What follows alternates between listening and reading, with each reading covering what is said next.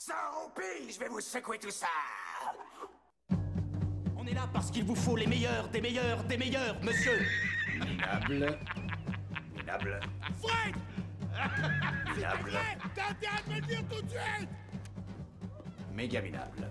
Fais chier, Fred Oh, le con va s'en mettre des malades Qu'est-ce de merde Edgar, on dirait que t'as la peau qui flotte. Vous êtes vraiment une dégueulasse. Dans haut. Fais chier Jamais vu du sucre persan.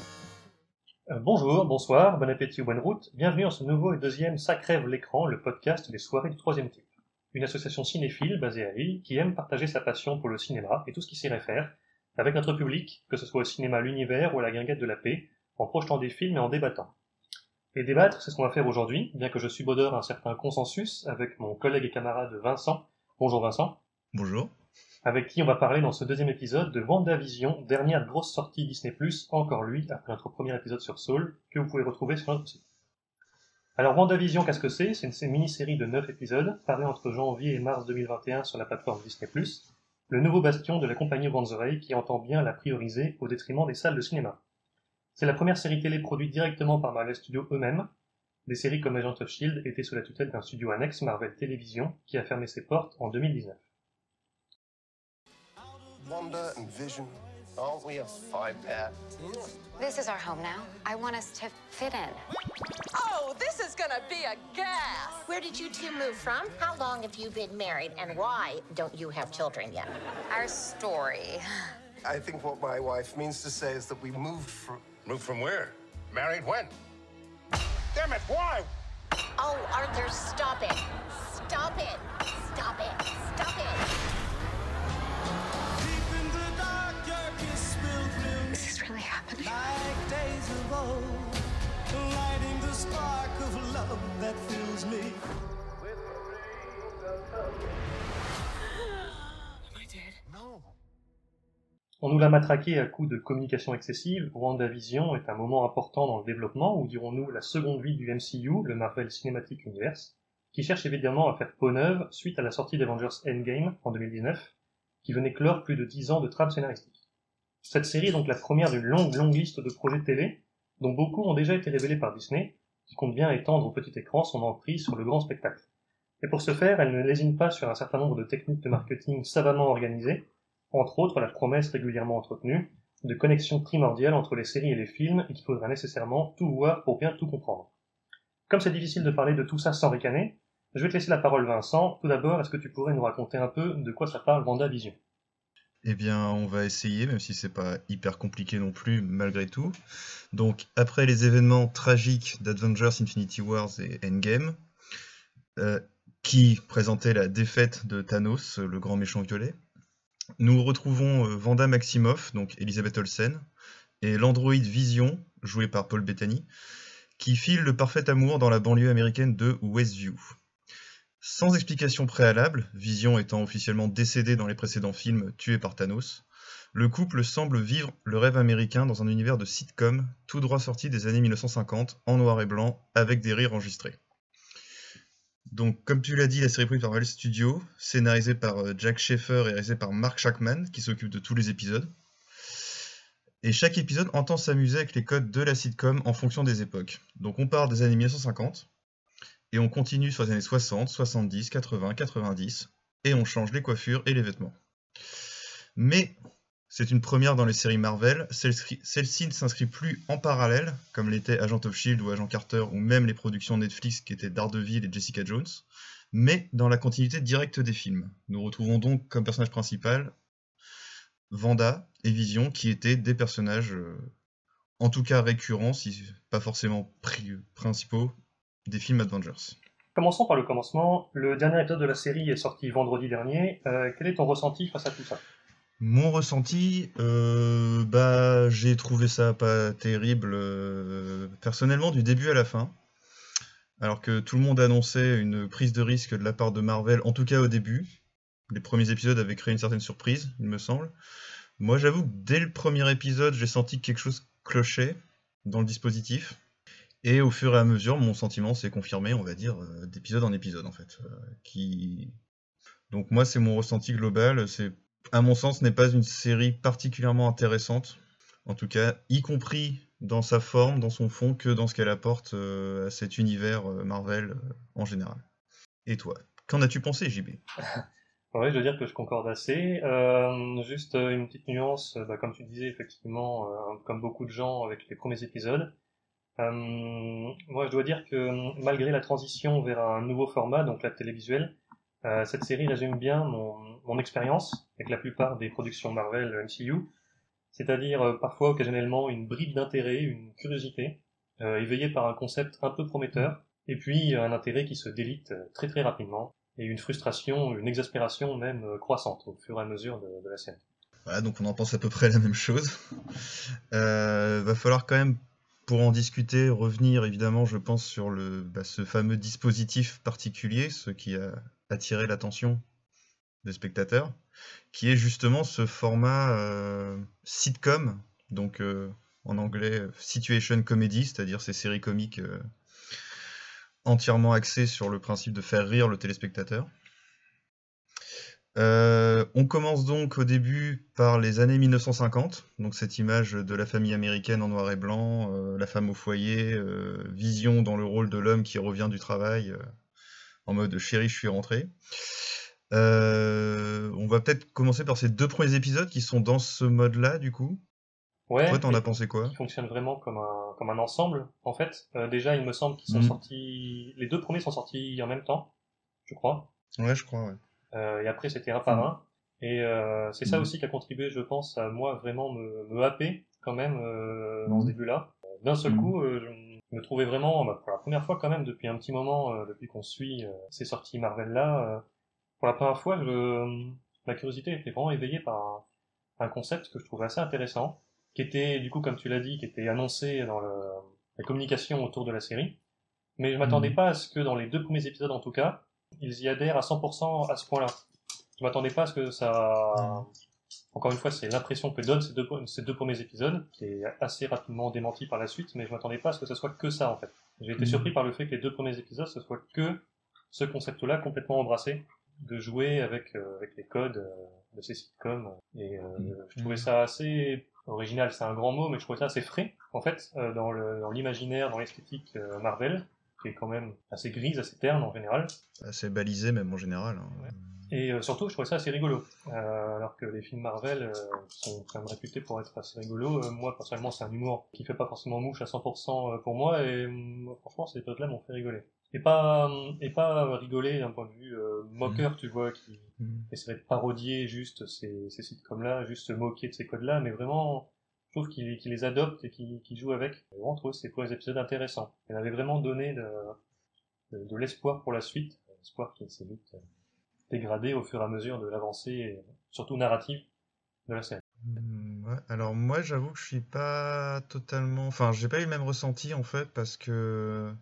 euh, en gros, quand tu dis qu'ils reprennent ces codes, non pas pour s'en moquer, moi j'ai eu justement l'impression inverse, en fait. C'est-à-dire euh, quelque chose d'assez factice.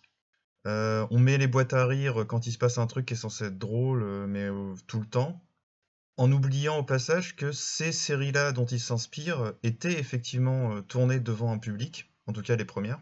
Et donc que les rires enregistrés, même s'ils peuvent paraître grossiers ou exagérés, enfin, faits par un chauffeur de salle, étaient quand même vrais. C'est-à-dire que, donc, à la base, il y a vraiment un gag, tu vois, qui, qui fait rire un public. Là, les gags, personnellement, en fait, je les trouvais pour beaucoup assez pauvres, finalement, enfin, assez, assez- très peu inspirés, se contentant juste de ce concept, en fait, de dire, euh, on est dans les années 50, c'était ça les années 50, donc c'est drôle parce que c'est un peu pareil, mais en fait, quand tu creuses la question, c'est pas pareil, en fait. Genre, quand tu regardes des vieux épisodes, même si tu te recales, euh, même s'il y a un décalage temporel, parce que voilà, on ne rit plus forcément de la même chose qu'aujourd'hui, tu peux quand même comprendre que c'est des gags qui faisaient vraiment rire les gens à l'époque. Là, j'avais un peu du mal à voir, en fait, qu'est-ce qu'il y avait de drôle, à part, euh, effectivement, le côté un peu parodique décalé. Moi, j'avoue que dans les deux premiers épisodes, je crois qu'il y a deux gags qui m'ont fait rire. C'est quand Vision, il est au travail, là, où il demande euh, c'est quoi son entreprise et c'est quoi ce travail, mais qu'est-ce qu'on fait dans la vie, en fait? Et personne lui répond exactement euh, ce qu'ils font. Et le deuxième avec le, safe sex, c'est le, les deux lits séparés quand ils sont sous la couette là et qui se rapprochent. Bon, c'est les deux gags où ça m'a fait marrer parce que là je me suis dit il y a un petit décalage parce qu'on intègre des petites choses un petit peu métaphysiques, un petit peu étranges euh, dans la mécanique de sitcom. Mais le reste du temps, euh, j'ai trouvé ça assez pauvre en fait, enfin peu intéressant. Et euh, je, comprenais pas trop où ils voulaient en venir avec ça, parce que je me suis dit après, si c'est juste faire une sitcom avec les personnages Marvel, après j'avais vu les bandes annonces, donc je savais que ça allait décaler sur autre chose après. Mais sur le moment, je m'étais dit, comme entrée en matière, ça manquait un petit peu de fond. Je, je comprenais pas trop ce qu'ils voulaient raconter, quoi. Donc moi, ces deux premiers épisodes m'ont laissé un petit peu euh, pantois. Et deuxième point que je voulais aborder surtout, c'est que moi, cet imaginaire de sitcom années 50, euh, American Way of Life, ça drague pour moi un imaginaire aussi qui est celui justement de la critique de cet American Way of Life. Et moi, je pensais à des films comme Stepford Wives, euh, Les femmes de Stepford en français, ou euh, Pleasantville de Gary Ross, qui reprennent ces esthétiques-là euh, pour, en fait, au final, critiquer, en tout cas. Montrer les zones d'ombre de cet excès euh, de, la vie américaine euh, trop parfaite. Et là, j'ai trouvé que justement, bah, on va revenir pour la suite de la série, ça va être pareil, mais en fait, euh, Marvel ne creuse pas cette question-là, en fait. Ne, ne la. Ouais, ne, ne développe pas autour de ça. D'autant qu'ils ont un personnage, donc Vanda, pour rappel, qui est censé venir d'Europe de l'Est. Donc il pourrait, on pourrait faire quelque chose comme quoi elle découvre en fait ce- cette espèce de fantasme américain et c'est jamais non plus développé. Donc moi j'ai cette espèce de frustration. Ouais. Et même à l'inverse, on découvrira dans un flashback, dans un épisode tardif, que en fait, elle et sa famille, et ses proches, ils étaient super fans dans leur jeunesse de, de sitcoms Mhm. comme ça, qu'ils avaient des VHS à plus savoir qu'en faire, et qu'ils les connaissaient ces séries-là par cœur. Mhm. Qui est une manière euh, Mhm. très tirée par les cheveux, je trouve, et complètement maladroite euh, de, de justifier le- le- l'existence de ce dispositif dans la série. euh. Sur, euh, sur ce que tu disais par rapport à, à l'artificialité de la série euh, concernant son, son exploration, si on peut dire, de, de, de ces codes-là, de ces sitcoms de cette époque-là, euh, Mhm. qu'effectivement là les rires étaient automatiques euh, alors qu'avant ils étaient authentiques dans, à l'époque de ces séries-là.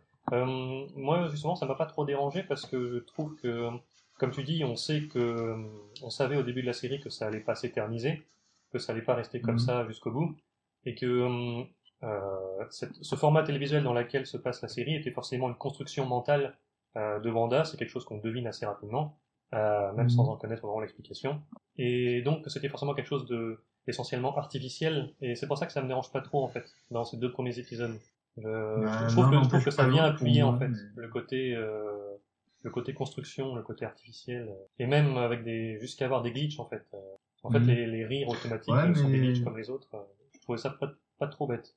L'un n'empêche pas l'autre pour moi, parce que surtout qu'à la fin, pour moi, il se tire une balle dans le pied dans les derniers épisodes, justement. euh, euh, le même épisode d'ailleurs que tu parlais, c'est quand il montre qu'il y aurait un envers du décor, tu sais, enfin un moment, un truc, euh, il y a un truc bizarre comme ça.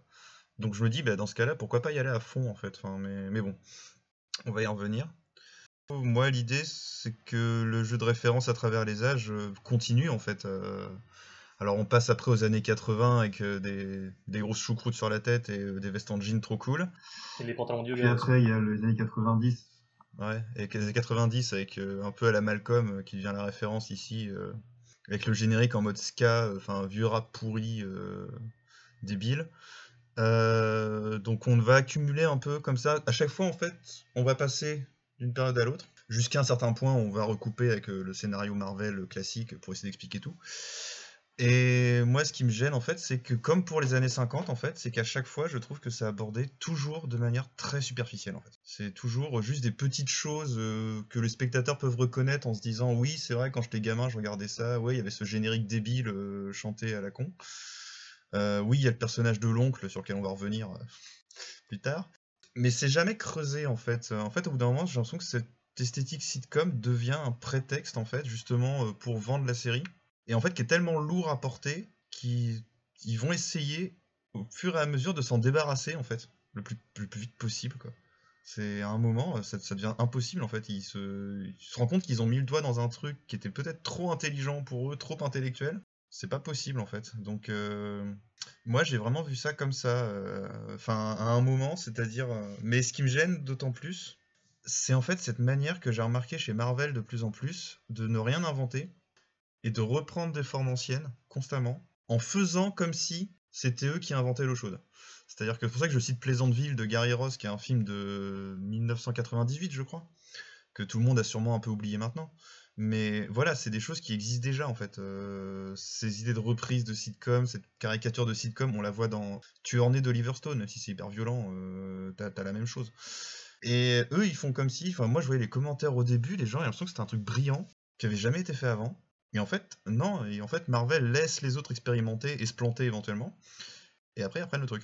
Et ils le font d'une manière, on va dire, euh, plus mieux marketée, euh, mieux vendable, parce qu'ils ne, s'enfoncent pas trop non plus dans quelque chose de trop intellectuel et trop bizarre. Et donc euh, voilà, c'était moi pour. En fait, je pense qu'on peut passer assez vite sur cette idée de traverser l'histoire des sitcoms, parce que le, le côté réflexif, analytique de ça reste toujours superficiel en fait. Enfin, Bah, effectivement, autant euh, je trouve que, encore une fois, euh, je trouve que ça marchait plutôt pas trop mal pour les deux premiers épisodes, pour les, vraiment, c'est les séries les plus éloignées de nous historiquement, euh, chronologiquement, Mm. que sont les années 50-60. Autant effectivement, euh, plus la série euh, emprunte des, des références à des séries plus récentes, et plus là, ça relève juste du gimmick, euh, comme tu dis, très superficiel. ouais. Euh, vraiment, enfin, vraiment Bah. pour capitaliser sur la nostalgie de séries ouais, comme Malcolm ou Modern Family, euh, qui sont avec lesquelles on est plus familier. ouais, genre ce moment notamment, tu sais, où t'as des espèces d'interviews euh, face cam des personnages euh, où tu comprends pas. Alors, ça m'a peut-être fait un peu plus rire parce qu'il y a un moment où il y a un personnage Vision qui, qui dit mais c'est complètement absurde en fait, ça n'a aucun sens. Enfin, Oui, oui, mais pourquoi je suis là bon. interview euh, en pleine scène d'action Ouais. ouais. Ouais, enfin là ça m'a fait rire, tu vois. Je me suis dit bon, il y a un petit décalage, ok, mais ça, ça, ça mène à rien en fait. C'est c'est juste un gag. Et, et à un moment, un gag, pour moi, à mon sens, dans le comique, euh, doit mener vers quelque chose en fait. De pas juste être un gag qu'on peut isoler euh, comme ça. Mais bon, ça c'est une question beaucoup plus vaste qui dépasse euh, Marvel euh, en soi. Toi, par contre, tu es, on va peut-être rabattre tes cartes maintenant, ce qu'on appelle un fan de comics dans le On jargon. appelle grossièrement en fan de comics. Ah Oui, enfin en tout cas plus que moi qui suis plutôt amateur et donc on pourrait peut-être discuter un peu de ce du rapport parfois ténu avec l'œuvre originale. Ouais, bah, c'est vrai que hum, moi, c'était aussi une des raisons pour lesquelles j'étais assez curieux euh, de voir cette série. Plus, je veux dire, que les autres euh, projets de série euh, MCU qui ont été annoncés, comme celle sur le Faucon et Bucky, là, ou Loki.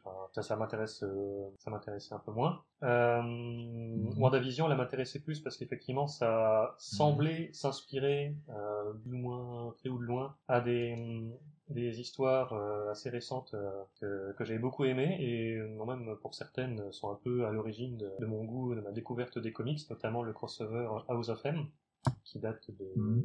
début 2000, mi-2000, avec lequel j'ai recommencé à lire des comics à l'époque. Et euh, ça, ça m'intriguait un peu. Je me Mhm. demandais comment est-ce qu'ils pouvaient adapter quelque chose de complexe euh, qui reposait sur autant de, de trames scénaristiques euh, vieilles de plusieurs décennies en une seule série télé. Et euh, je sais pas pourquoi je me suis imaginé qu'ils seraient capables de le faire parce que forcément, comme pour d'autres adaptations de gros, arcs narratifs comme ça, comme euh, Dark Phoenix par exemple chez les X-Men ou autres, c'est beaucoup trop gros pour eux, donc ils, passent à autre chose. Ils essayent de récupérer les morceaux, de, juste euh, récupérer des, petites bribes, euh, vraiment comme on disait en fait, la surface en fait, la surface de ces histoires-là, de ces récits-là, juste des petites références visuelles pour la plupart. Alors juste si on pouvait peut-être expliquer euh, en quoi consiste House of M, donc euh, pour ceux qui nous écoutent, c'était un gros crossover entre euh, crossover donc croisement de séries entre plusieurs séries Marvel dans les comics où Vanda du coup, la sorcière rouge, donc celle qui est au centre de la série, euh, reforme la réalité à son image. C'est-à-dire que c'est une mutante normalement, personnage des X-Men, euh, qui reforme la réalité euh, dans un sens où les mutants ne seraient plus traqués. Ce qui fait que Magneto devient le maître du monde, certains personnages changent d'identité, euh, donc tout ça quoi. C'est elle, et c'est elle qui est au centre de ce, de ce bouleversement majeur. Et du coup, c'est une histoire vachement intéressante, mais vachement intéressante parce que en, assez peu d'épisodes, elle cristallise beaucoup d'enjeux qui ont été produits, amenés, entretenus pendant plusieurs années, voire des décennies, du coup. Et là, dans cette série télé-là, je, je trouve que ça Mhm. fonctionne euh, vraiment pas en tant que tel et en tant qu'adaptation. Bah, moi, je pense qu'il faut pas prendre euh, ça pour une adaptation, on va dire, officielle de, de House of M, comme pouvait l'être, par exemple, avec les déceptions que ça a causé euh, Civil War, le troisième Captain America. Euh, je pense qu'ils ont juste repris quand même l'idée parce qu'en fait, euh, Vanda, Vanda Maximoff, c'est un personnage un peu problématique, je... enfin pas problématique au sens euh, woke, mais problématique dans le sens où on ne sait pas trop, en fait, même dans les comics, c'est pas hyper clair ses pouvoirs en fait. Elle s'appelle la sorcière rouge, mais même dans les films, c'était pas clair jusque-là ce qu'elle pouvait faire exactement, quelle était sa puissance, sur quoi elle agissait exactement.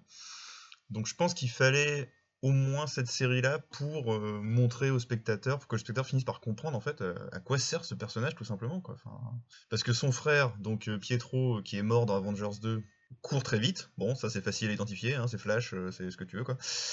Mais elle, remanier le tissu de la réalité, c'est quand même un concept. C'est un peu chargé, moi je trouve quand même. Même, moi, j'ai toujours pas compris dans les comics. Bah, ça- c'est effectivement assez chargé, et puis ça avait été excessivement mal introduit dans Avengers 2, justement. Euh, je trouve que Mm. euh, déjà, c'est la, la- la- la limite euh, de ses pouvoirs était très très mal introduit euh, dans Age of Ultron, parce qu'un coup, elle fait juste bouger des choses avec ses mains, et un coup, elle est capable de Mm. lire tes pensées, de t'introduire des, des, des- des pensées, des obsessions dans la tête. Enfin, c'était pas très très clair. Effectivement, euh, le personnage de la sorcière rouge est assez complexe euh, à aborder euh, dans l'histoire des comics, et d'ailleurs, j'ai une petite pensée émue pour euh, les, jeunes spectateurs qui voudront s'intéresser un peu aux comics et qui essaieront de, de rattraper les wagons avec les séries que Marvel est en train de réimprimer, parce que ça va être un jo- joyeux bordel à choisir quoi lire pour essayer de comprendre un peu ce qui se passe. Euh, effectivement, c'est un... Ouais, trop vieux pour ces conneries. Euh, Ouais. Effectivement, euh, ce personnage-là a eu euh, des, des pouvoirs, une personnalité, une présence dans cet univers qui a un peu évolu- évolué au gré des scénaristes et des époques. Euh, à la base, effectivement, elle, avait juste des pouvoirs vaguement euh, télékinésiques. Pour avoir euh, des pouvoirs vers les années 80, à peu près, euh, beaucoup plus orientés euh, sorcellerie, euh, mystique, euh, etc. Et d'ailleurs, elle est souvent posée comme, euh, comme assez similaire en, termes de, de puissance à des personnages comme Doctor Strange, par exemple, avec qui elle a destiné à, à cohabiter euh, au sein du MCU maintenant dans le, dans le prochain Doctor Strange, je crois. Mais justement, est-ce qu'on pourrait pas développer sur euh, bah, ce personnage au sein du MCU, euh, introduit assez maladroitement effectivement par euh, Josh Whedon dans... L'ère l'ère d'Ultron, en français. Ouais. C'est-à-dire que c'est un personnage dans les comics qui est en fait euh, connecté aux X-Men. Donc euh, c'est la fille de Magneto Enfin, ça l'était. et la sœur de Quicksilver, faut le dire. Mais les X-Men ne sont pas dans le MCU en ce moment. Donc ils n'ont pas les mutants, ils n'ont pas cette partie mutante. Et il y a un autre point aussi qui est intéressant, c'est qu'elle s'appelle la sorcière rouge. Mais euh, avant Doctor Strange, la magie, on va dire la sorcellerie, n'a pas non plus été particulièrement euh, amenée dans l'univers. En tout cas, cette partie euh, un peu cosmique étrange n'avait pas été particulièrement développée. Et même dans Doctor Strange, euh, la magie qui développe dans Doctor Strange n'est pas n'est pas très claire en fait. On est plutôt sur une forme de bouddhisme, New Age, euh, bizarre, tu vois, enfin un peu étrange.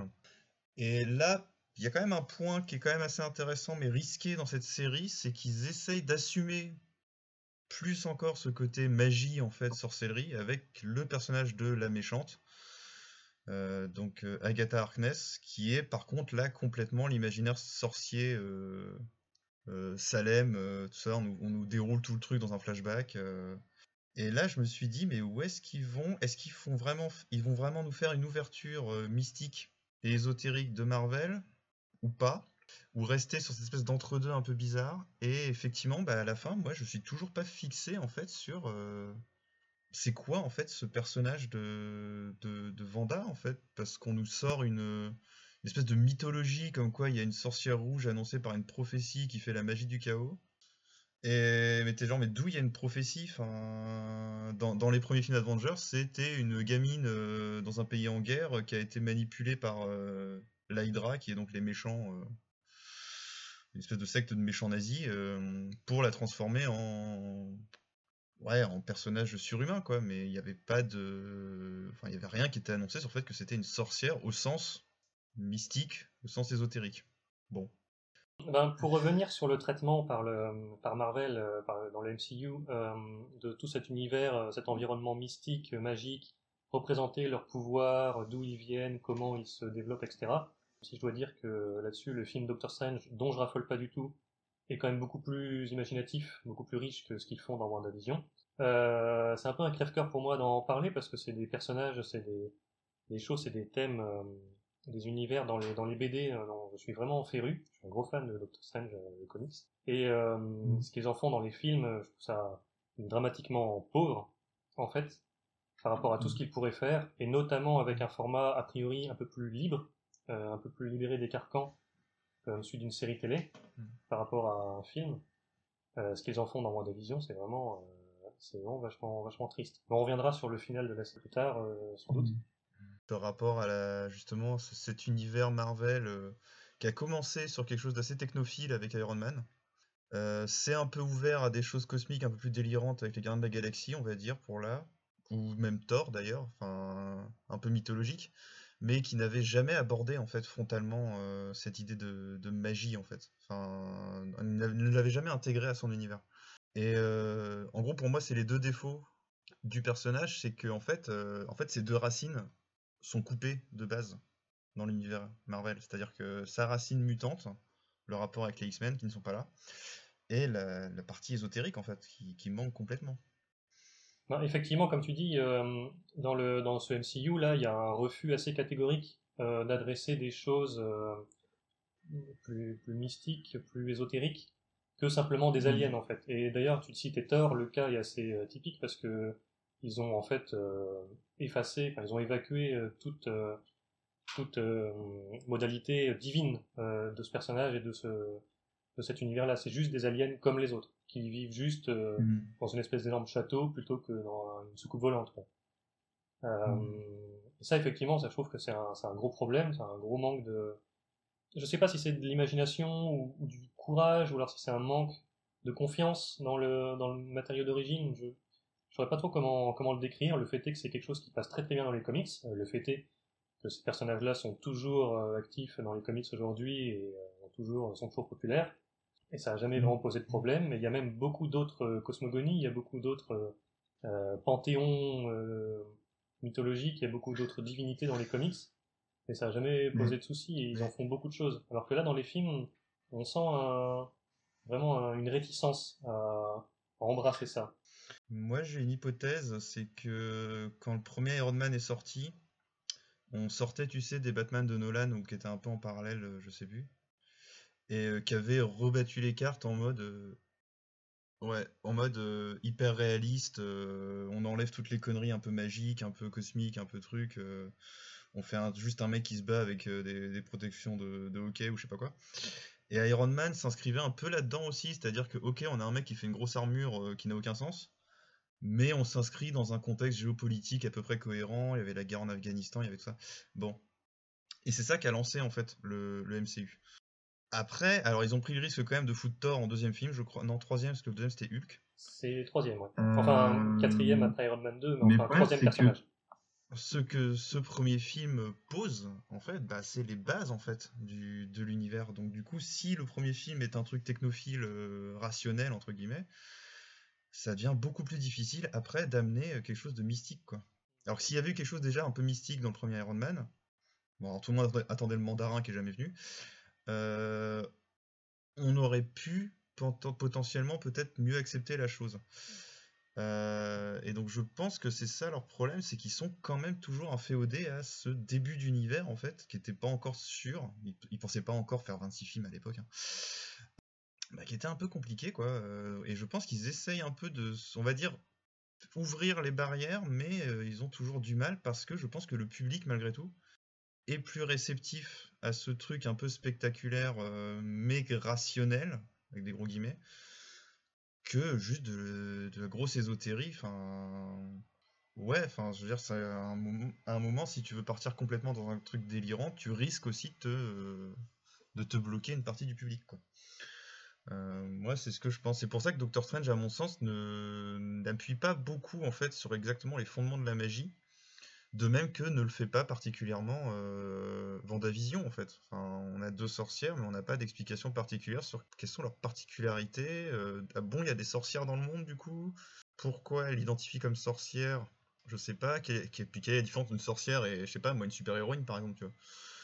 Pourquoi Vanda est identifiée comme sorcière et pas Mm. euh, Captain Oui, Marvel? Alors que ça reste des boules d'énergie balancées, tu vois. Donc euh, je pense que le problème du problème c'est ça, et notamment je vais relancer sur les attentes de la série. En fait, euh, tu sais, Paul Bettany avait annoncé un caméo de fou furieux à la fin, hein, avec un super acteur, qui en fait était un troll euh, monstrueux, parce qu'en fait le super acteur c'était lui-même, parce qu'à la fin le personnage se double. C'est peut-être la meilleure blague de Euh, la je série. le trouve hein. assez drôle. Oui, je trouve ça assez drôle aussi, ouais. Et euh, en fait, euh, les gens commençaient à faire des hypothèses, tu vois, genre euh, qui allait être ce caméo à la fin, euh, peut-être un grand méchant, pourquoi pas Mephisto, parce que Mephisto existe dans le Marvel Comics. Et donc les gens pensaient voir apparaître ça. Doctor Doom aussi est sorti, parce que Doctor Doom fait de la magie aussi, donc du coup, euh, Doctor Doom, le méchant des 4 Fantastiques, fait de la magie aussi, donc on s'est dit qu'on allait ouvrir on allait ouvrir sur ce truc ésotérique complètement, pour après pouvoir faire exploser ça dans le prochain euh, Doctor Strange. Et en fait, rien du tout, quoi. À chaque fois, on referme toutes les portes euh, de manière assez grossière.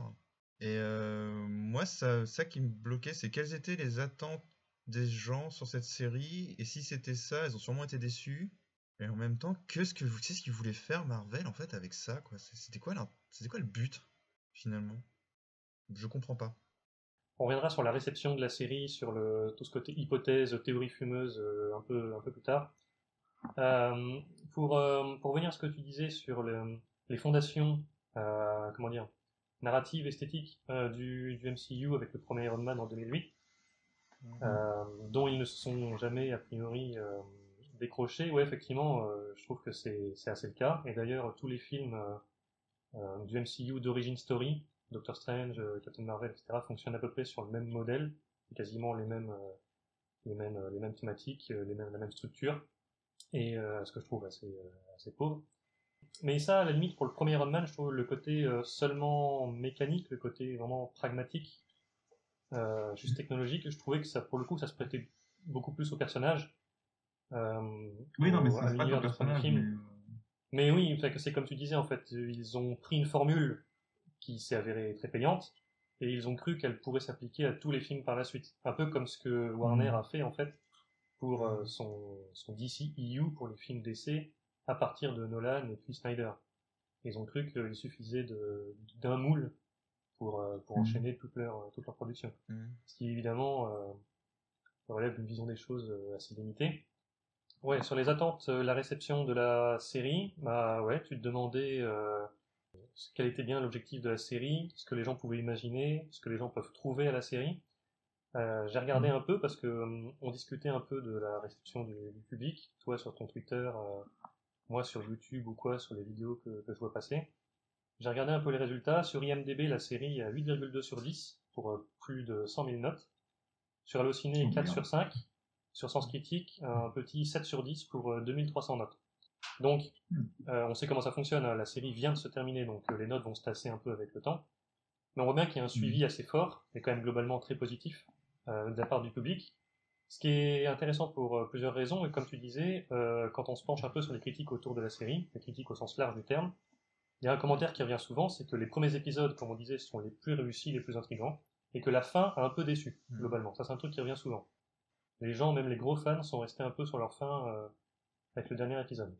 Et là, on rejoint un peu ce qu'on disait tout à l'heure avec euh, à propos de l'hégémonie de Disney sur les imaginaires actuels, c'est on se demande comment ça fonctionne en fait. Comment tu mets 8 sur 10 à une série dont t'admets toi-même qu'elle baisse en qualité graduellement, tu vois, et qu'elle t'a déçu sur la fin. Qu'est-ce que tu pouvais attendre? Qu'est-ce que t'attendais et qu'est-ce que t'as trouvé pour te convaincre, t'auto-convaincre de la qualité de la chose? Ça, c'est vraiment un truc qui m'intéresse beaucoup. euh, Alors, moi j'ai une hypothèse, en fait, qui fonctionne, qui va avec ce que tu appelles cette hégémonie culturelle, qui est que, en fait, Marvel veut attaquer sur tous les tableaux, de toute façon. Ils produisent énormément de films, euh, la production est devenue endémique. Euh, alors bon, ça a été coupé un peu euh, avec l'épidémie de Covid et la fermeture des salles, mais ils avaient prévu avant ça 5 films Marvel dans l'année, puis 5 autres pour l'année d'après, puis, les séries qui vont bloquer. Ce qui avait pas trop marché avec Agent of Shield au début, ils avaient déjà essayé, ça avait pas trop marché. Mais là, ils commencent enfin à avoir vraiment l'ascendant culturel. Et en fait, les gens qui critiquent, qui regardent Vendavision, bah, paradoxalement, je pense, sont pour une bonne partie euh, des gens qui ne regardent presque que du contenu Marvel ou euh, DC Comics euh, s'ils veulent aller voir ailleurs, en tout cas de super-héros. Ce qui fait qu'ils ont plus en fait ces références qu'il faudrait avoir. Et par exemple, je reviens à l'idée de la sitcom. Euh, ils se disent, enfin tout le monde se dit ah oui ça fait comme une sitcom à l'époque, mais en fait Bon, je pense que personne n'est allé regarder euh, The Dick Van Dyke Show ou euh, Ma sorcière bien aimée pour vérifier, tu vois. Enfin, Oui, est-ce pour que c'était vraiment pas une comme ça? Oui, mais euh, tu vois, enfin, c'est en vrai, euh, en gros, Marvel pour moi est arrivé à un point où en fait il se, il s'autocite, il, tourne en rond, il se, on revient en fait les citations qui sont faites dans les films sont celles des autres films Marvel. Et là on le voit dans le scénario d'ailleurs, on nous fait, alors évidemment, euh, si vous avez pas vu les restes des films Marvel, eh ben allez vous faire foutre hein, parce que vous comprendrez rien à la série quoi. Vous avez des retours sur ce qui se passait dans Avengers? C'est une série qui est vraiment réservée à ceux qui suivent ça depuis le début. quoi. Il, y a, il y a des détails, des personnages qui reviennent, même Ouais. parfois des, des rôles très secondaires. ce public qui suit ça depuis le début est justement de plus en plus vaste. C'est-à-dire que le, le film de super-héros n'est plus devenu un truc de niche euh, ou de geek ou un truc qu'on allait voir comme ça, on va en voir un pour rigoler en famille et puis voilà, maintenant ça devient un truc que les gens suivent, euh, ils veulent revoir, il y a des gens qui re- regardent tous les films Marvel des fois euh, comme une série télé en fait. Et moi c'est ça le problème, c'est qu'ils envahissent l'imaginaire et ils se substituent au reste. Et je trouve que justement, pour revenir sur la série, euh, moi je trouve ça assez terrifiant cette image euh, quand on a le flashback, euh, quand elle est gamine avec les VHS de sitcom, où en gros, elle est dans sa maison, ils regardent plein de sitcoms dans leur pays d'Europe de l'Est, ils adorent ça, et il y a une bombe américaine, justement une bombe Stark, qui nous renvoie avant le premier Iron Man, qui leur tombe sur la gueule. Donc les parents meurent. Ambiance. Euh, et moi je vois cette image, je me dis mais c'est terrifiant parce qu'en fait on a cette idée que la guerre ne se fait pas que militairement, mais aussi culturellement, par les Américains. C'est-à-dire que les sitcoms en fait américaines sont l'équivalent culturel des bombes que Stark envoie sur leur gueule quoi. Et est-ce que tu crois que Marvel va développer cette idée? Sûrement pas en fait. Non, ils vont couper leur sous le pied au truc, euh, ils vont dire de toute façon on sait qu'Iron Man est devenu gentil donc on s'en branle. euh, et... puis elle, est devenue gentille, elle a rejoint les Avengers, elle voulait plus se venger euh, finalement. Et tout ça, en fait ils vont rétro-pédaler sur toute cette question-là. Juste pour dire, comme tu disais, juste pour dire, oui, bah en fait, elle était fan de sitcom, donc c'est pour ça que quand elle refait la réalité, elle fait une réalité sitcom. Et. Ouais, ok, très bien. Enfin, mais c'est tout en fait. Et donc il n'y a plus de discours politique, il n'y a plus de discours euh, comme on aurait pu faire un discours politique sur euh, ces gens qui sont manipulés dans la ville, euh, qui ont fait vivre le rêve américain, mais à un moment on voit très bien quand elle arrive, c'est une ville de merde, euh, genre vieille ville ouvrière américaine où il n'y a plus de boulot quoi. Donc est-ce qu'ils vont réfléchir à ça Cette idée que ces gens ont une vie de merde et elle essaie de leur offrir une vie meilleure même si elle rate complètement? Non plus, ces personnages sont complètement exposés, c'est du fond, c'est du décor. Et moi, le problème, euh, pour revenir au début, c'est que ouais, Marvel en fait veut être partout, veut se substituer à l'imaginaire collectif. Et ça marche en fait, c'est-à-dire que bah, les gens qui notent euh, Vendavision sont des gens qui euh, aiment bien bah, les autres films Marvel, je suppose, hein, ils ont le droit. Mais moi, ce qui me gêne, c'est juste quand tu regardes que ça, bah forcément, en fait, tu, tu captes les références à ça, mais tu oublies qu'il y a autre chose à côté, et il y a des choses parfois qui valent plus le coup sur des sujets complètement similaires en fait. Moi, c'est mon idée, mon hypothèse. Je- pour appuyer ton propos, on va rappeler, j'ai fait mes petits devoirs, euh, qu'en 2019, donc la dernière année en date, euh, on va dire, euh, normale, de fonctionnement normal du cinéma, les films Marvel à eux seuls ont rapporté plus de 5 milliards de dollars au box-office mondial, 5 milliards 300 millions si on compte X-Men Dark Phoenix de la Fox qui venait d'être acheté par Disney à l'époque. Donc c'est vraiment le... Hmm. Il y a vraiment, oui, une hégémonie manifeste dont on, dont on parle depuis le début. Euh, oui, la scène de flashback dont tu parles est vachement intéressante à cet égard, dans le, dans, dans, dans le refus d'affronter certains sujets euh, qu'ils abordent eux-mêmes en fait. Euh, c'est Disney, c'est-à-dire que tu as un pays qui est vraisemblablement en guerre civile, enfin quelque chose de très grave, les coups de fusil dans la rue, en, en bas de la rue et tout, et eux, ils se réfugient chez eux, et ils regardent ma sorcière bien aimée, euh, il y a quelque chose de, de très gênant en fait.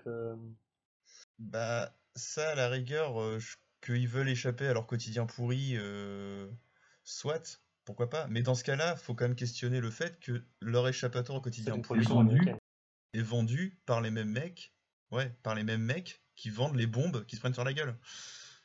Et ça, c'est jamais, euh, non, c'est. Et donc c'était cette posture un peu des, des américaines où ils sont sur tous les fronts, mais c'est pas eux les méchants non plus, parce que en même temps, c'est pas eux qu'on, c'est un peu, euh, Euh, c'est pas les armes qui tuent, euh, c'est les gens qui tuent les gens, tu vois. Enfin, c'est-à-dire, euh, nous, on est, on fournit juste les choses, vous faites ce que vous voulez. Et euh, c'est un peu une manière, et bah, c'est le discours même Marvel, tu vois. Eux, ils font que des films de super-héros. si ça divertit les gens, c'est bien, c'est pas très grave. Alors qu'en fait, non, il y a, quelque chose, il y a une guerre culturelle, je pense, qui se joue quand même, hein, enfin, malgré tout. Le truc d'imposer ces figures qui sont quand même des figures américaines, malgré tout. Même si Vanda vient d'Europe de l'Est, je sais pas quoi, c'est quand même des figures intégrées, euh, remâchées par la culture américaine. Euh, ça pose beaucoup de questions, quoi.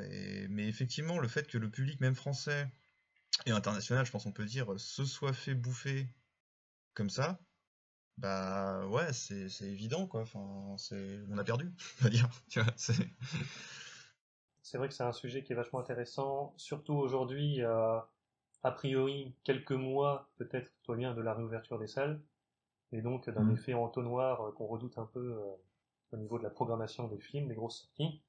Les grosses sorties américaines qui ont le pied à l'étrier depuis euh, un an bientôt.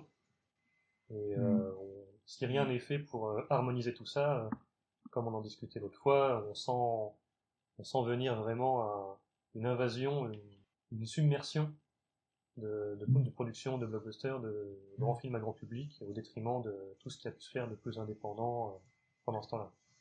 Après, ce qui peut être intéressant, c'est du coup, euh, c'est des studios rivaux quand même. euh, je pense au James Bond qui va sortir, comme ça. Ce qui peut être intéressant, c'est que toutes ces forces en puissance vont se rentrer dans la gueule, quoi. Et potentiellement s'entre- s'entre-détruire. Donc, euh, Mais ça, c'est c'est autre chose. Euh, je suis pas trop sûr. Bah, je sais pas trop. Après, je dis pas que Marvel va perdre dans la bataille, mais euh, mais en tout cas, il y a quelque chose qui, il y a quelque chose en tout cas qui se joue, c'est que c'est des films avec des budgets monstrueux et la fermeture des salles, malgré tout, leur a mis un coup dans l'aile. Et s'ils ont été obligés de sortir Vendavision en série, enfin, c'était prévu comme une, une série, mais euh, il y avait un autre film qui était prévu, je crois, avant. Enfin, leur phase 4 s'est terminée un peu en, en prout avec euh, avec Spider-Man, je crois. Ce qui n'était pas prévu. Bon, en même temps, on s'en fout de ces phases, là. Mais je crois qu'en fait ils l'ont rabattu sur, euh, sur le truc d'avant en disant bon bah finalement on termine là-dessus parce qu'ils ont été obligés en fait, ils voulaient finir avec Black Widow. Et, euh, et voilà, et en fait c'est parce qu'ils sont obligés, et pour ça que je pense qu'on a toutes ces séries Marvel qui ont été annoncées d'un coup comme ça en disant on va sortir tout ça. C'est parce que leur stratégie a un défaut, c'est qu'il faut occuper le terrain. Absolument. Parce que c'est pas des films, justement, moi je trouve, c'est pas des films mémorables en fait. C'est des films que tu les regardes, tu passes pas un mauvais moment. Enfin, ça dépend de tes attentes, mais en tout cas, en général, on va dire, c'est pas, c'est pas horrible. Mais c'est pas dingue non plus, quoi. Bah, c'est moins qu'on puisse dire. C'est pour ça cette, euh, ce, ce revirement, enfin cette, euh, cette profusion de production sur Disney+. Euh, Mhm. aussi, enfin, ils ont été assez rapides à, Mhm. à reprendre les choses en main et à s'assurer un avenir quand même malgré tout avec, euh, Mhm. avec cette plateforme-là. Parce que Pour le coup, ils ont eu un timing assez, euh, assez bien inspiré. Ouais, ouais, mais un, timing inspiré, mais en même temps, euh, moi je trouvais que ça sentait un peu la panique quand ils, quand ils ont commencé à balancer. euh, Mais euh, ouais, enfin c'est l'idée en tout cas d'occuper le terrain avec leur plateforme. En gros, le but c'est que tout le monde soit sur leur plateforme Disney Plus tout le temps 24-24. Et en produisant des films notamment qui sont en fait consommables, quoi. C'est des produits de consommation, mais je pense la même chose avec Netflix, tu vois. C'est la plupart des trucs Netflix sont des trucs que tu regardes.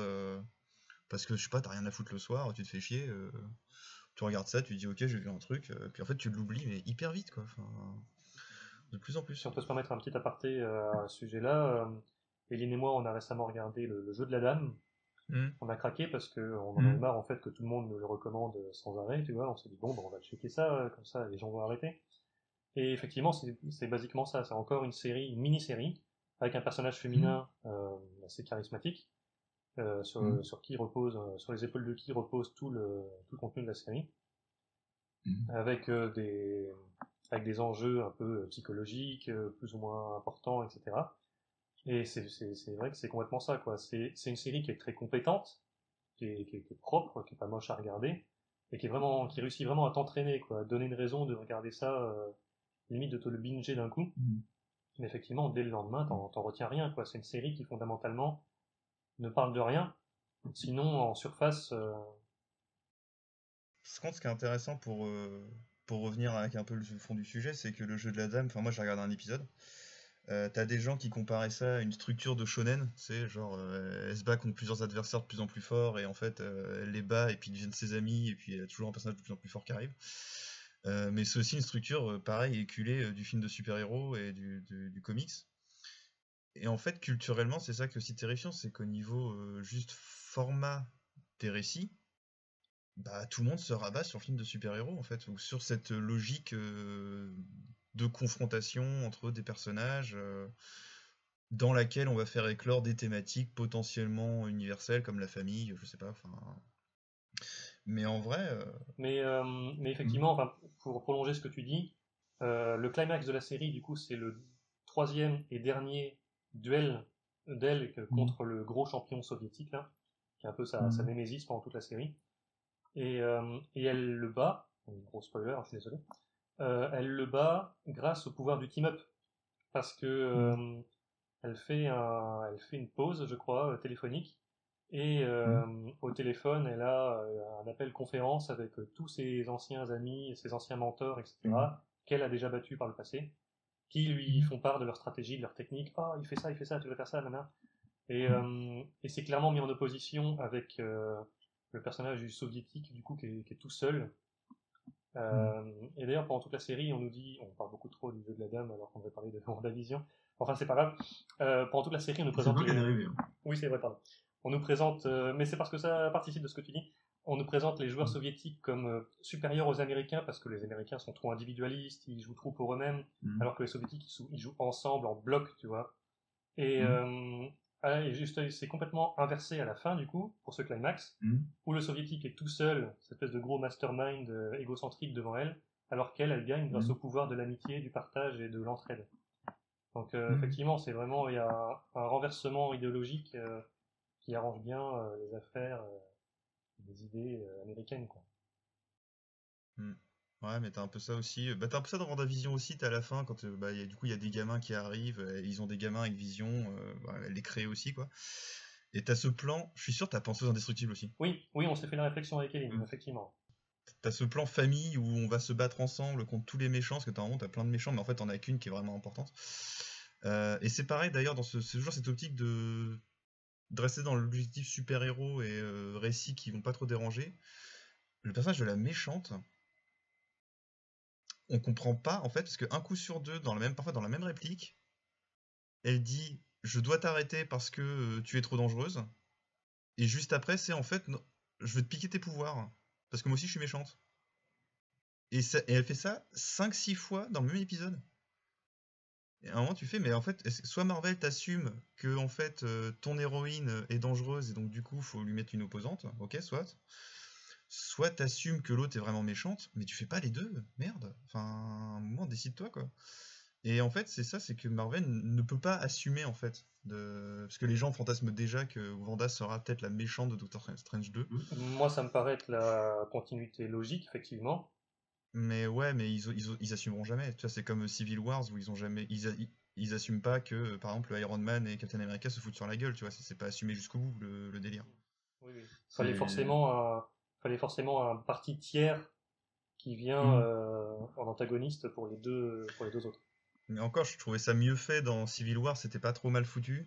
Ça passait encore, on va dire. Au-delà de, de l'adaptation qui était pourrie hein, de, de l'arc. C'était un peu introduit, quoi. C'était un Euh, peu je. Ouais, mais euh, là, euh, c'est vraiment euh, assez bof, quoi. Et donc, pour moi, cette série, en gros, qui était censée être, on va, je pense qu'on va conclure là-dessus, le renouveau, on va dire, du MCU, qui s'intéressait à des nouvelles formes et tout, qui bou- bousculait les attentes. Bah pour moi, en fait, on fait la même chose. En fait, c'est justement au contraire, on se fixe et on se fige sur un truc, un modèle qui va pas beaucoup bouger, quoi je trouve, enfin, c'est ce duo de personnages, tu sais, Randall Park et Kat Denning, euh, qui sont, euh, en fait, justement, c'est bah, pour parler de cette guerre culturelle, c'est le, les personnages types qui représentent le public.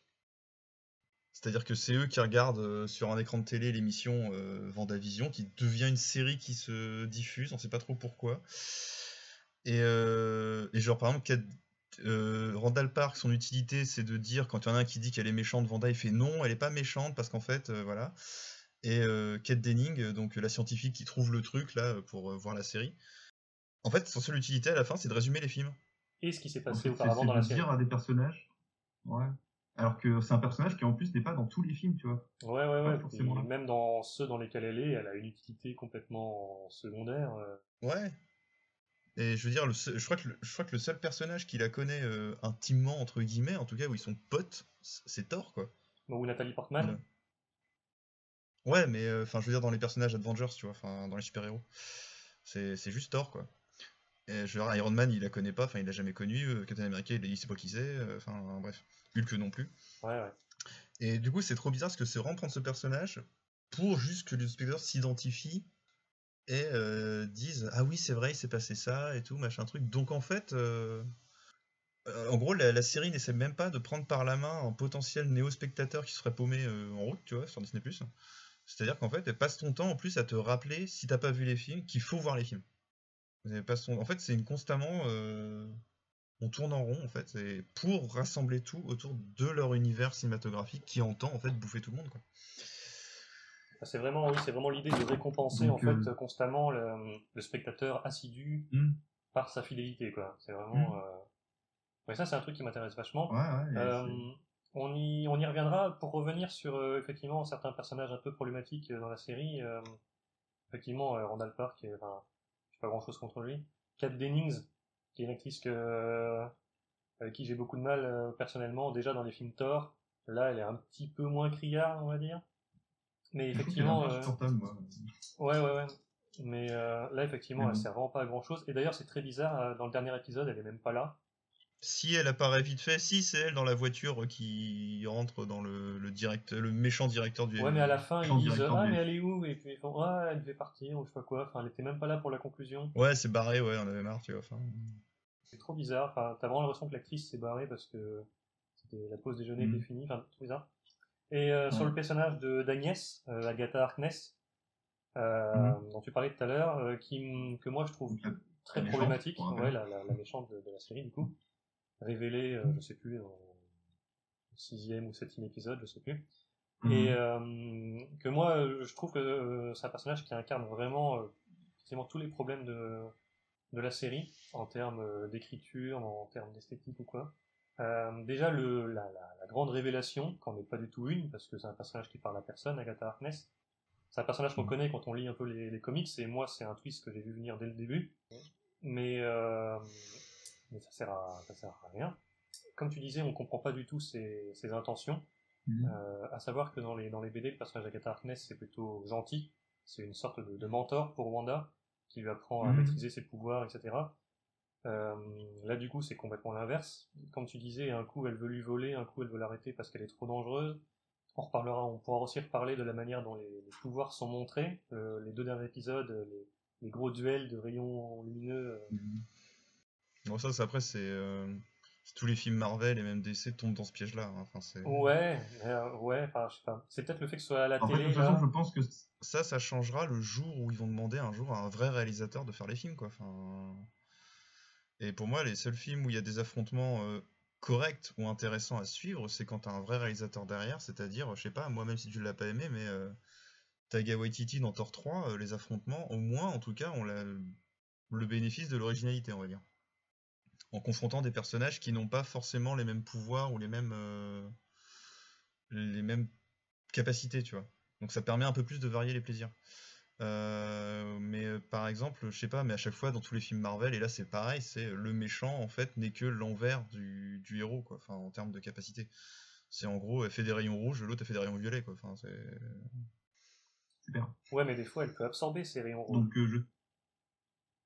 Oui, mais pas toujours, tu vois. Enfin, Pas toujours. ils vont nous faire le même truc que Seulement comme quand il y a- d'habitude, en fait. Seulement quand il y a bah, les, seulement quand il y a les signes, quand il y a les, quand il y a les runes qui sont marquées sur les, sur les murs.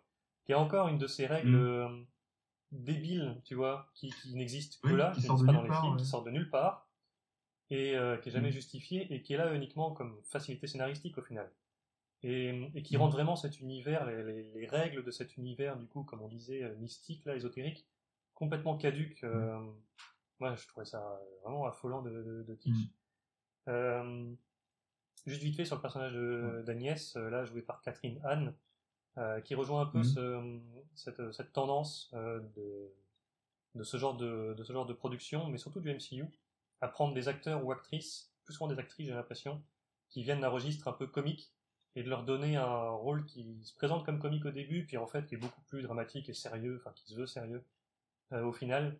Je trouve que c'est un truc qui se fait de plus en plus, ça, et euh, qui fonctionne vraiment pas euh, en, en général. Là, en l'occurrence, Catherine Anne, il faut plus la voir. Euh. Bah, ça, fonc- ça, ça fonctionne pas parce que les, les personnages sont assez mal écrits en fait, c'est assez superficiel, tu vois. Enfin, enfin, pour moi, c'est là que ça marche pas en fait. C'est parce que c'est pas forcément que c'est des mauvais acteurs ou des mauvaises actrices qui sont prises, tu vois.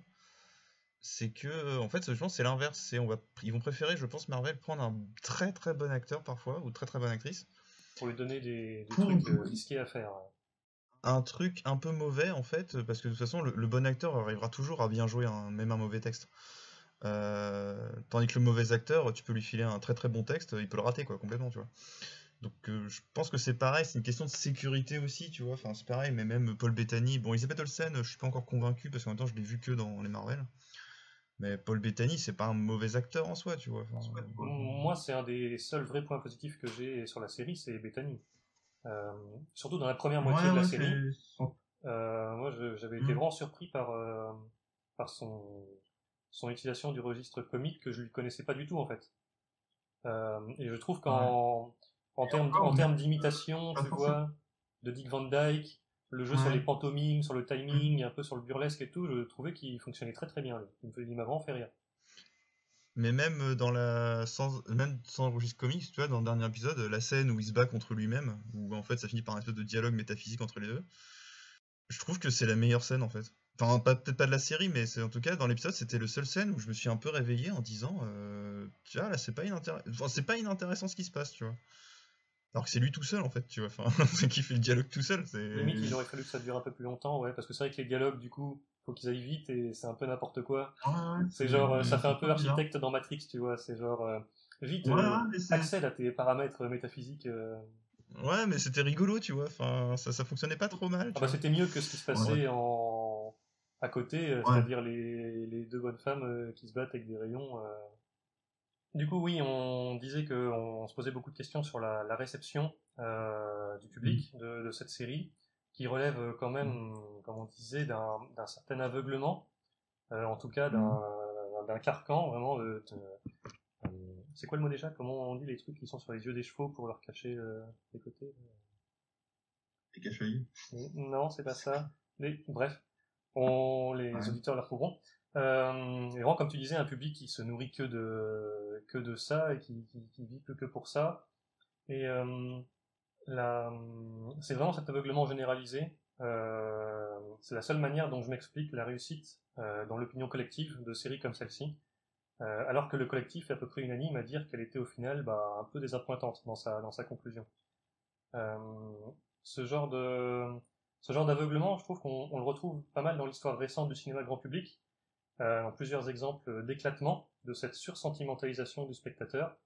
Par exemple, les, les effusions hystériques qui avaient suivi la sortie de Star Wars 8 Les Derniers Jedi, la pétition pour refaire le film, qui correspondait pas exactement à ce qu'ils avaient, euh, à ce qu'ils avaient imaginé. Plus récemment encore, toute l'opération de Maki sur les réseaux sociaux qui a conduit à la concrétisation du Snyder Cut de Justice League. Euh, ce qui, le hasard fait bien les choses, me sert de transition pour notre conclusion. Donc avant de faire un dernier mot sur la série WandaVision, euh, Vincent, est-ce que tu pourrais nous parler un peu de ce dont on va parler dans, dans nos prochains épisodes?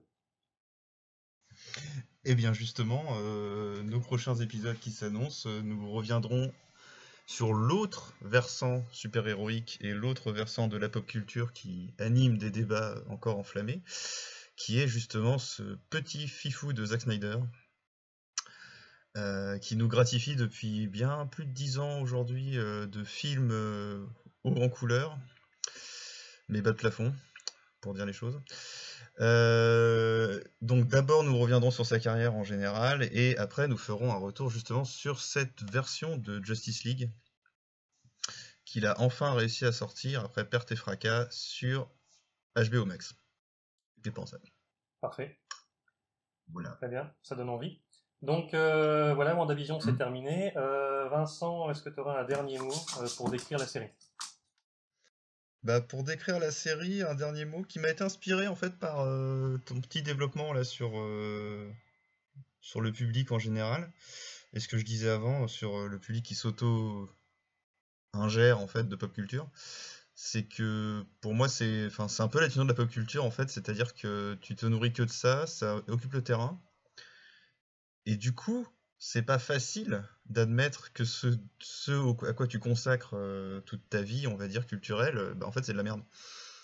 C'est un produit. Ouais, mais ça demande en fait, euh, je pense, que ça demande quand même un certain travail de, recul, d'admettre en fait que en fait tu t'es fait bananer par une production euh, pour ça. Donc je pense que ça explique en fait, voilà, cette espèce de, de mais comme ça des, spectateurs qui n'osent pas dire en fait, n'osent pas assumer euh, ça. Parce que je me souviens moi quand Avengers 2 est sorti, aujourd'hui Avengers 2 tout le monde dit c'est de, de la merde. Euh, moi, quand il est sorti, c'était pareil. Les gens étaient oui, c'était pas si mal, parce qu'il y avait une grosse attente autour du film. Et moi, quand j'ai dit dès le début en sortant de la salle que c'était de la merde, sur euh, les réseaux sociaux et tout, internet, je me suis fait insulter. Hein. Ça t'arrive des fois, ça Oui, oui, mais euh, c'est, mais tu vois, c'est genre, alors qu'aujourd'hui, maintenant, tout le monde dit c'est de la merde, mais au début, on me disait que le film était incroyable, il y avait quand même des super idées. bon, ok, la fin était un peu décevante, mais voilà, tu vois. Et je pense que ça demande du temps, en fait. Et je pense que Vendavision, bah, comme tu disais, les noces vont se tasser. Je pense que dans deux ans, plus personne n'en parle. Oui, bon, dans deux mois. Oui, ouais, deux mois. Mais je suis toujours un optimiste euh, éternel, tu me connais. Ouais. Très bien. Eh bien, voilà qui conclut notre émission. C'était le Sacré l'écran numéro 2. Euh, merci Vincent d'avoir bien voulu donner un peu de ton temps. Mais de rien. Euh, merci Eline à la technique. merci à Disney de ne plus jamais ressortir Catherine Anne des tiroirs, parce que que je peux plus la voir. Euh, vous retrouverez nos premiers épisodes sur le site dédié de notre association, les soirées troisième type. Vous pouvez aussi nous retrouver sur Facebook, Twitter et Instagram. Mettez des petits pouces bleus si vous n'en plus, vous n'en pouvez plus du rouge. Et à bientôt pour notre euh, Snyder Extravaganza. Salut Salut